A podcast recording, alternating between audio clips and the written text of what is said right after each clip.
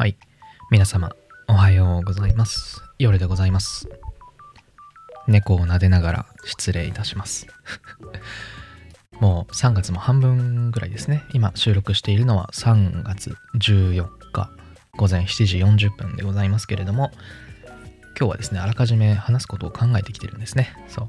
今日は、えっ、と、まあ、この時期、私は何をしていたのか、過去の私はね、そういうことについてお話ししようかなっていうふうに思います。で、具体的にどういう時期、何年前なのかっていうと、私が高校卒業してですね、大学に入学するまでの間、ね、えーいろんなことがありましたね、えーそのことについてお話ししようかなっていうふうに思います。私もね、かつて高校生だったんですね。で、まあ、かつて大学生だったわけですけれども、えーちょうどこの時期じゃないですか。3月のこの時期ぐらいに、えー合格発表があってですよね。で、4月、ちょうど1ヶ月もないかと、ね、4月の頭ぐらいから大学生活が始まるわけですよね。で、その間、私は何をしていたのか。まあ、他のね、あの人々がこの時期に何をするのかっていうと、まあ、生徒をね、まあ私あのすいません塾で、まあ、長らくバイトをしていたので高校生を教えていたのでまあその経験から言うとすればうん大体なんだろうな受験期は友達と遊ぶことを我慢して受験頑張って乗り切ったからうわうわ猫が猫が原稿の上に乗ってちょっと何も見えない。まあ原稿って言ってもねあの箇条書きでそう用意してるだけなんですけどあの昨日でしたっけね昨日配信した回聞いていただきましたかね。あれは原稿なしでお話しして、えー大変な事故になっておりましたので 反省からねあの箇条書きでもいいから原稿用意しようということで用意したわけですけれども今完全に猫に潰されているので何の意味もございません。また事故の恐れがございますね。えっ、と何の話をしていたか。そう生徒たちはあの受験をしている間受験期間中は、えー友達と遊ぶことも我慢して、まあ、勉強に没頭していたわけだから、えーやっと受験が終わったので、まあね、あの心置きなく友達と遊ぼうと。ね、実際その高校同じっていう人とも高校を卒業して大学になったらもう会わなくなることが多いんでしょ？多分。わかんないけどね。私は高校時代の人と大学の1年ぐらいかな？の時にはそうそう。一人だけねあの東京に私あの実家は福岡なんですけど同じく東京に来ていた人がいてその人と1回2回ぐらいかなは会ったことあるけどそれ以外はもう本当に誰にも会ってないですね。同窓会とかねあの 成人式とかにも行ってないですしだからね私はみんなの生存すら知らない。生きてるかどうかさえ知らない。まあみんなも同じことでしょうね。私のかつてのクラスメイトだとかっていうのは 高校の同級生とかっていうのは私が生きていることすらわからないんでしょうけれども。何の話だっけ？そう。私が何をしていたかですね、えー普通の人は普通の人はどうか分かりませんけれども高校を卒業して大学入学するまでの間にまあ思いっきり遊ぶと。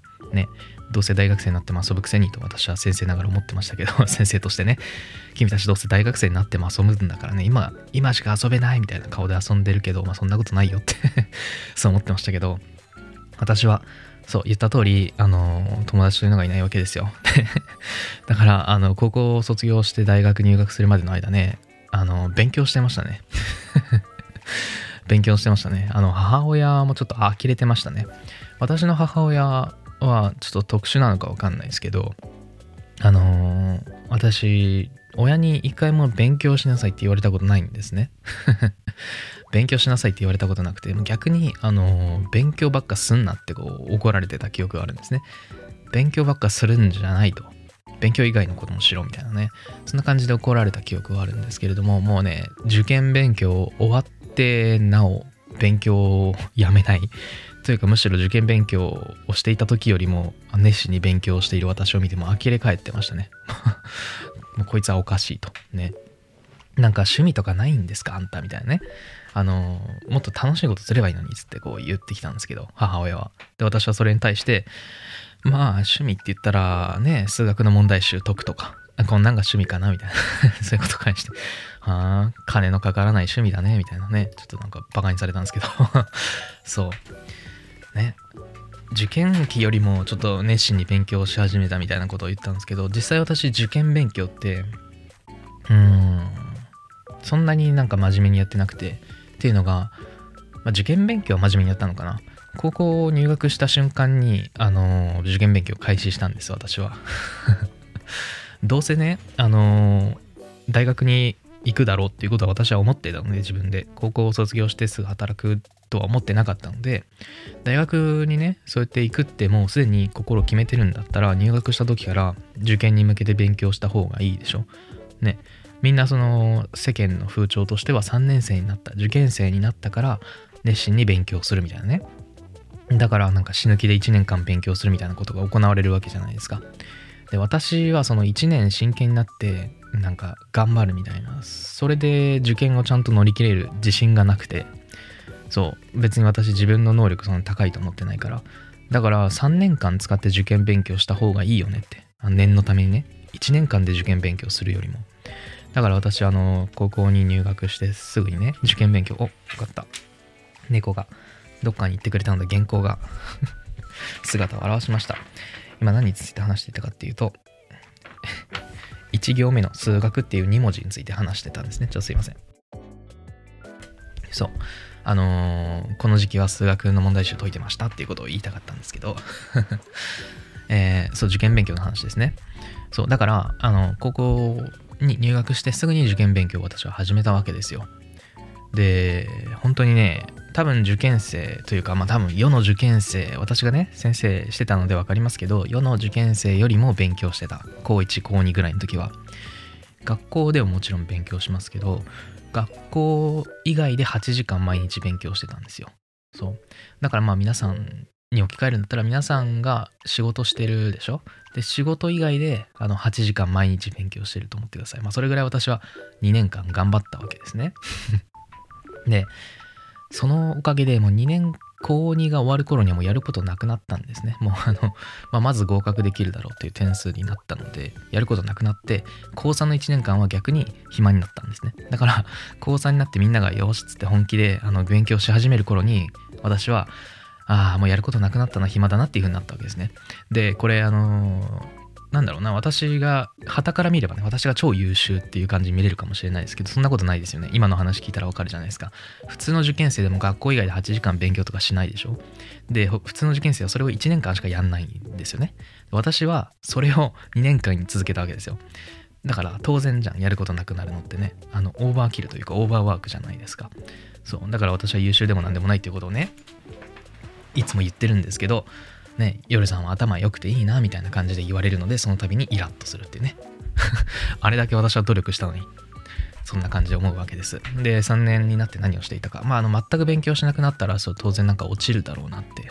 あの学力は落ちるだろうなって思ってたので、まあ、メンテナンス程度に勉強はしつつまあそれでもどれぐらいかな34時間は毎日してたような気がしますけど。ね今まで8時間やってたやつを34時間になったからそう暇になるじゃないですか。だから何をしていたかっていうと、えー、何やってたかな。読書ですね。読書を始めましたね。そう。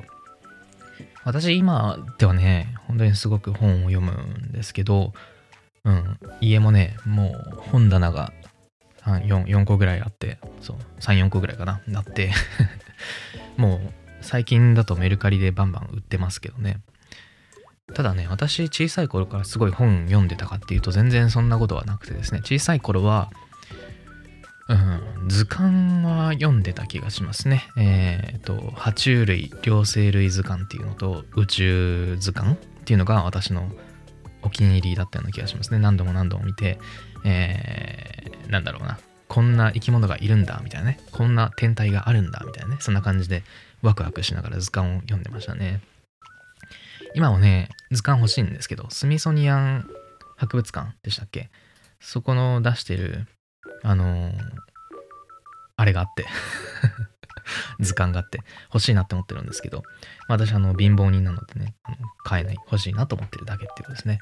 そう。だから図鑑ってそんなに安いものじゃないのに、なんか買い与え、何種類か買い与えてくれた両親がね、その点で、ああ、いい親だったのかなとかね。そんな風に思ったりすることもありますけれどもね。図鑑図鑑買ってよってこう私が言ったとは思えないんですよね多分。気づいたら図鑑があった。で気づいたらなんかむさぼるように毎日毎日読んでたっていう感じだから。なんかねそういう点で環境って大事なのかなっていう感じがしますよね。なんか両親がすごい読書家で家に本がいっぱいあるっていうところの子供は自然とその本に手が伸びるかもしれないですけど全く本読みませんっていうところの子供って自然と伸びようがないですよね本がないからね。うん。はい。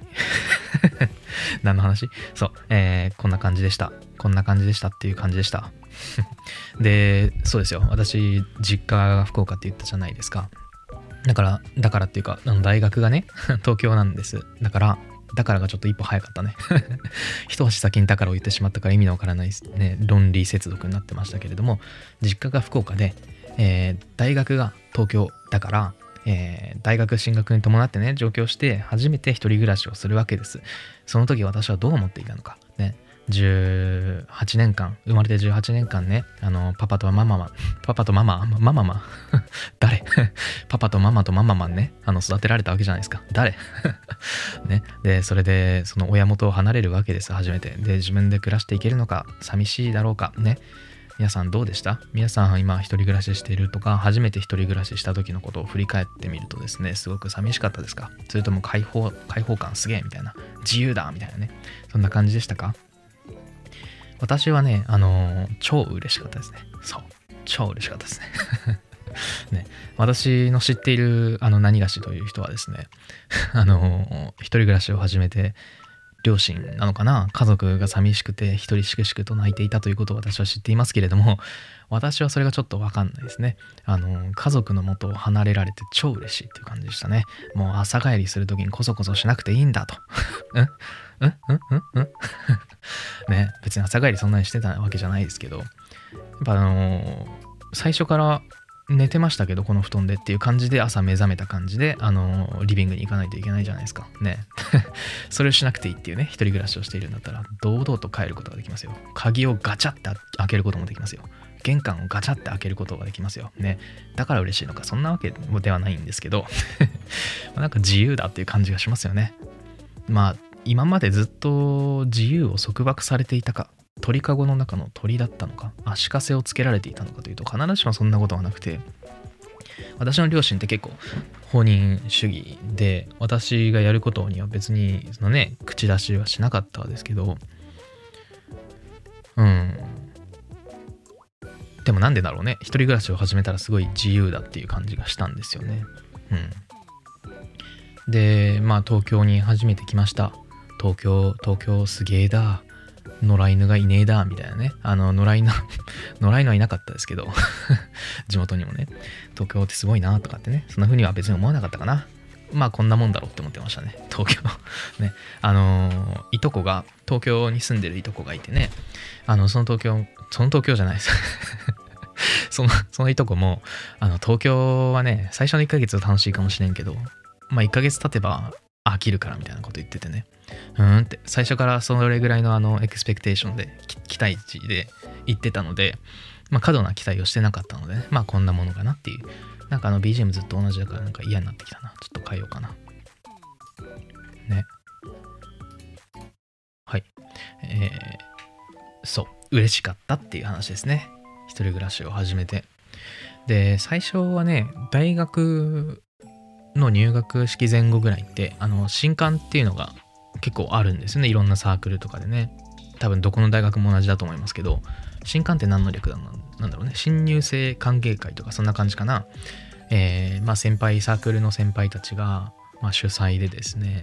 うんなんかお菓子食べるとかジュース飲むとかね。まあお酒用意してるとこもあるのかもしれないですけどね。あの新入生って多くは18歳とかですからねあのお酒飲ませるわけにはいきませんけれどもあのなんだろうな。うん両親のない 両親のないサークルだったらお菓子とかねと合わせてお酒も用意してるかもしれないですね。ちょっとわかんないですけど。そう。そういうところにね結構出てたんです。意外じゃないですか？意外だと思いません？私友達いないでしょ？でうーんと今もね研究室の飲み会とか あのゼミの飲み会とかそういうの催されても私絶対行かないんですね。絶対行かないんです。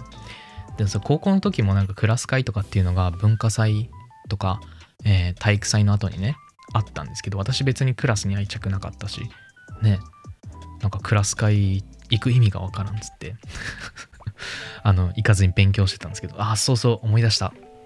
そのね勉強する時の一番あの楽しいタイミング一番勉強するのが楽しいタイミングっていつかっていうと周りの人がみんなあの勉強してない時なんですね。だから私あの体育祭の代休の日とかねあの1年で一番楽しく勉強してましたね。あみんな絶対勉強してねえわってこれで差がつくんだと思いながらねあのめっちゃ勉強してましたね。ね。ひねくれてますかね。わかんないですけど。ね。ただその東京に来てねあの不安な不安な気持ちもあったのかな。もう本当に知らない人。で家族もいないからね本当に一人で東京に来て周りで誰も知らないみたいな感じだったからうん不安な気持ちもあったのかもしれない。それであの知り合いをね早いとこ作っておこうみたいなそんな気持ちもあったのかもしれない。そう。ちょっと待ってね。そう。で新刊出まくってた。でどうだったか。まあ全然楽しくはないですよね。楽しくはないし結局友達ができたかというと別にできてもないですね。新刊行ってあそうだ。どれぐらいかな。7時ぐらいになったら「すいません一滴があるので帰ります」っつって。先輩にあの「一滴あるので帰ります」っつってそのまま帰ってたんですけど途中でね。ちょっとすいません。皆さん知ってます？世界の果てまで一滴って今もあるの合ってるのかな？もう終わった？ちょっとあのー、長らく見てない。今の 家にテレビがなくて。長らく見てなくてあれなんですけど。私が高校生の時とか大学1年ぐらいの時かな。それぐらいまでは結構「イッテ Q!」好きで見てたんですよね。あの妹さんが好きでね。妹綾子さんが好きでね。そう。そうあの、東京 OL ダイアリーっていうね有名なポッドキャストがありますけれども、えー、そのアッカさんが、えー、妹のエッセイを進めていてそれを読んであの妹っていい人だなっていう思いを強めたりなんだりまあそういうこともしましたけれども。なんかね結局行ってよかったかっていうと別に行かなくてよかったかなって家で勉強してた方が有意義だったなって今になったら思いますねだからまあこれ聞いてるねあの高3というかあの大学これから大学生になるんですっていう方ねこれ聞いてる方いらっしゃるか分かんないですけどいやいるのかもしれないなあの私見れるんです。あの大体どれぐらいの年齢のね、方が聞いてるのかっていうのを見れるんです。今ちょっとページ開いてるので少々お待ちください。それで言うとね、私のポッドキャストを聞いてくれている人はどういう年代の人が多いかっていうと、あ、一番多いのはあれですね。えっと、23歳から27歳なので、私と同じ、レンジの、え、年齢の方が一番多いですけど、次に多いのが実は 実は0歳から17歳っていうね、教育にいいか教育にいいか教育に悪いかっていうと多分教育に悪いことを私は言ってるんだと思うんですけど、ね、びっくりですよね。びっくりびっくりですよね。まあだから 0, 0, 歳じゃなくて 0歳から17歳っていうと、まあ受験はまだなのかな。うん。まあ、18から22歳の人もね、あのそこそこ聞いていただいているので、それで言うとちょうど入学する時期っていう人もいるのかもしれないですね。あのそういう人にはですね、より、なんていうか、大学生になるにあたってどういうことを心がけたらいいかみたいなことを私過去話したことがあるんですよね。なんていう回だったかな？ちょっと今確認しますけれども、なんかこれから大学生になる方へみたいな、そんな回だったような気がするんですが、えー、っと、少々お待ちください。結構前ですね。まあ多分1年ぐらい前の回なんでしょうね。まだ出てこないな。あ、これから大学生になる方へ、えー、20回、第20回ですね。あ、3月22日公開って書いてあるから、ちょうど1年前ぐらいですか。そこで、まあ、日記をつけましょうだとかね、えー、授業を真面目に受けましょうだとかね。うるせえよ。うるせえよ、じじいみたいなね。そんな感じで言われそうなことを、あの、言っておりますので なんか人のアドバイスを聞く余裕があるような方はですね、あの、聞いてみてはどうでしょうか。で、そんなね、そんなおじさんからのアドバイスなんですけど ね、まだ26歳ですよ。おじさんって言わないでくれる？まあ、アラス派ではあるのかな。死者誤入するとね。で、もうちょっとで27歳ですからね、3の3乗になっちゃいますけどね。だからなんだっていうね。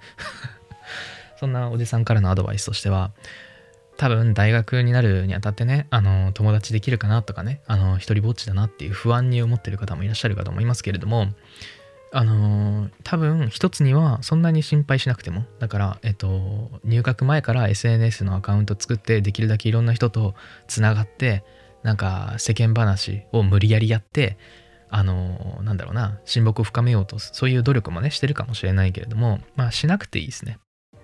あの身の回りの人々を見ると入学前になんか焦って仲良くしようね入学したらよろしくねみたいな感じでやっていた人で入学後も長らく仲良くしている人はそんなにいないですね。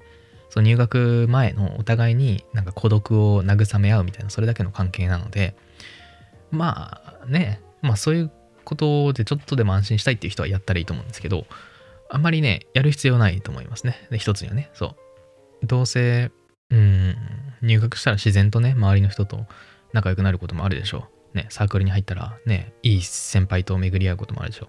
あの、サークルにね、最初入るの結構おすすめしますね。何、なんでかっていうと、サークルには先輩がいるんですね。で、先輩っていうのはその大学で何年間か経験を積んでるわけなので、賢く、あの生きるためにはどうすればいいかっていうことを教えてもらえる可能性が高い。どういう履修の組み方をすればいいとか、俺は、私はこんな風に過ごしていて後悔したみたいなね。こうした方がいいよみたいな、そういうアドバイスをあのもらえる可能性が高いので、そういう、まあなんかね そういう点でもサークルに最初はちょっと入った方がいいかもしれないですね。で、ちょっと入って、で、まあ、うざくなったらやめるっていうのをやったらいいから 最初はね、そういう先輩のアドバイスを求めるために、サークルに入るのもいいかもしれません。何の話してたっけ？あ、そう、あの、新刊とか行かなくていいよっていうことですね。そう。別にいいじゃない。そう、一つには別に友達って自然とできるものなんじゃないっていう。ね、友達いない人は言っとりますけど 友達が一人もいない人は言うとりますけど、友達って自然とできるものだから、そんなに無理して入学前からね、SNS で広報活動みたいなものを せっせとやる必要もないんじゃないっていうのが一つですね。で、もう一つは、そう、まさにこれですよ。友達って別にいなくても生きていけるんじゃないっていうね、あの、私は友達がいない人間としてね、言っておりますけれども、うん。何かね、自分に熱中できるようなこと、それ勉強でもね、スポーツでも、筋トレでも、あの、推し活とかでもね、あの、ポッドキャストでもね、あの、夜さんのポッドキャストを聞くでもね、夜さんのポッドキャストを聞くでもね、何でもいいんですけど、ね、ちょっと強調しておきますけど、何でもいいんですけど、なんか没頭できることがあれば、ね、友達いないなっていうことで悩むこともそんなにないでしょうから。ね。まあそんな感じですよ。はい。これが2行目、メモ2行目でした。うん。新刊っていう メモですね。そう、あともう1個だけ、1行だけメモがあって、それが健康診断っていうので、何をしたかなって考えてメモを取ったんですが、健康診断したなって思ってね。もうこれがね、実はね、私が人生でやった最後の健康診断で、うん、だから、もう長らく健康診断してないわけなんですけど、だから自分の身長も体重も知らない。自分の健康状態も知らない。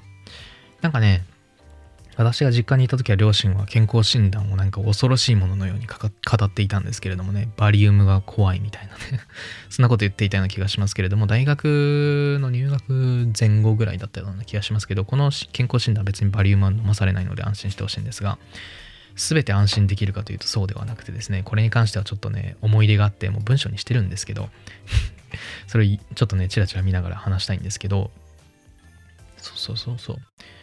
健康診断ね。あの、レントゲンがあるんですね、健康診断。というか、まあ私の時はあったわけですけれども、レントゲンって何を見てるんでしょうね。まあ体の中を見てるんでしょう。なんか、おもちゃを飲み込んだりね、肛門に任天堂スイッチとか隠してる場合には多分バレるんでしょうね。わかんないですけど、全身取られるのかな？全身の場合はバレないのかな？そう。あの、肛門に任天堂スイッチってね、なんかね、あの、大げさなこと言ってるかもしれないですけど、実は大げさではなくて、いや、大げさだな。大げさなんですけど、昔ね、ニュースでこういうのあったのと思って調べてみたんですけど、あって実際、64歳の男性がですね、あの、自宅にあった湯飲みを肛門に挿入したが、自力で摘出できず、腹痛が、えー、悪化したため、救急外来を受診っていうね そういうのがあって、64歳ね、64歳の男性、これをお聞きの方いらっしゃいますか？湯飲みをね、あのー、肛門に挿入したらダメですよ。それ、あのー、幼稚園児でもわかりますから。幼稚園児、わかんないかな？幼稚園児なんか肛門に挿入するとこあるのかな？ちょっとわかんないですね。幼稚園児と触れ合ったことないんですけど。まあ、64歳にもなってねだいぶ分別もついてるでしょうからだいぶっていうか 分別はついてるでしょうから肛門にね湯飲みは挿入したらダメなんです。湯飲みっていうのはお茶を入れるものなんですね。肛門に挿入するものじゃないです。だからそういう人この人どうなったかっていうと本当にね病院に行ったんだけどマジで取り出せなくて。なんかね腸の中で、腸の中で 粉砕したらしいですよ、湯飲みを。腸の内部で、あの、粉砕して、そのかけらを取り出したらしいですね。で、その間、当然その腸は損傷するわけじゃないですか。ね。腸損傷するわけですよ。ん？だから、あの人工肛門をね、増設して手術を終了したみたいなね。手術時間は4時間51分でやったっていうね。もうお医者さんとしてもバカじゃねえのって思ってるでしょ。肛門に湯飲みなんか入れるんじゃねえよってね。あの、肛門の話であまり盛り上がるのもよろしくないでしょうから 先に行きますけど、そこでね、あ、レントゲンかと思って私並んでたんですよ。列、列ができてたからね。で、そこでね、並んでたら、そこで列の整備をしてたおじちゃんがいてね、そのおじちゃんが私の横でですよ、恐怖のレントゲンこちらですってこう言ってたんですね。ん私なんか耳を疑って、ね、恐怖のレントゲン？聞いてないみたいな。ね、間違ってなんか騙されたと思ってね、そう、はめられたと思って、私はすっかりね、あの、平穏なレントゲンをね、あの受けられるもんだと思って、みんなの列に並んでたのに、恐怖のレントゲンこちらですとかって言ってんのやばい。ね、我々を待ち受けてるのはどんな恐怖なのかみたいな感じで、ね、戦慄しながらね、こう並んでて。いや、でもね、さすがにないだろう。さすがにないだろうとは思ったんですよ。確かにそのレントゲンって、まあ、わずかながら被爆するみたいなねそういう話を聞いたことあるけどまあ通常の場合はそのレントゲンによる被爆量などビビたるもので健康被害がないはずだとねだからこそ我々はこうやってレントゲンをね安心して撮ってるんだろうとだからうーん、大丈夫だろうとは思っているけれども、このおじちゃんは恐怖のレントゲンだっつってるんですよ。だから、尋常じゃないレベルで被爆するのが、いや、そんなはずはないだろうみたいなね。一人で悩んでいて、もう一人で悩んでも仕方ないと思ってね、その、いや、すいません、と声をかけてみたんですよ。どんな恐怖が我々を待ち受けてるのでしょうか。まあ、こんな言い方じゃないですけど、え、ここ何の列ですか？ともう一回聞いてみた。そしたら、ああ、胸部のレントゲンですよって言って、教えてくれて。恐怖だったらしいですね。日本語ややこしいって思ったんですけど、恐怖じゃなくて恐怖ね。つまり胸の部分のレントゲンだったわけですよ。だから、なんだ、胸の部分だけがと。ね。あの、肛門に湯飲みを挿入してヒヤヒヤしてたね、人が周りにいたかもしれないですけど、それで安心したかもしれないですね。恐怖だけが。そういうことじゃなくて、恐怖じゃないんだと。恐怖じゃないんだって。あの、なんかね、そんなことがありましたって なんかよくわからんことになったな。うん、そんなことがありましたっていう話ですね。まだあのなんか前回に引き続き今回もなんかね、事故ってしまったような気がするんですけど、ね もう話さない方が良かったかな。この恐怖のレントゲン話ね。階段のような、なんか、っていう感じになりましたね。えー、以上でした。以上です。皆様、どうもありがとうございました。なんか終わり方があれだね。なんか他に話した方がいいかな。もっとうん。大学卒業して大学、私今大学院生、博士課程なんですけど、大学院に入る時の1ヶ月は何をしていたかっていうと、うん、まあ、多分研究してたんじゃない？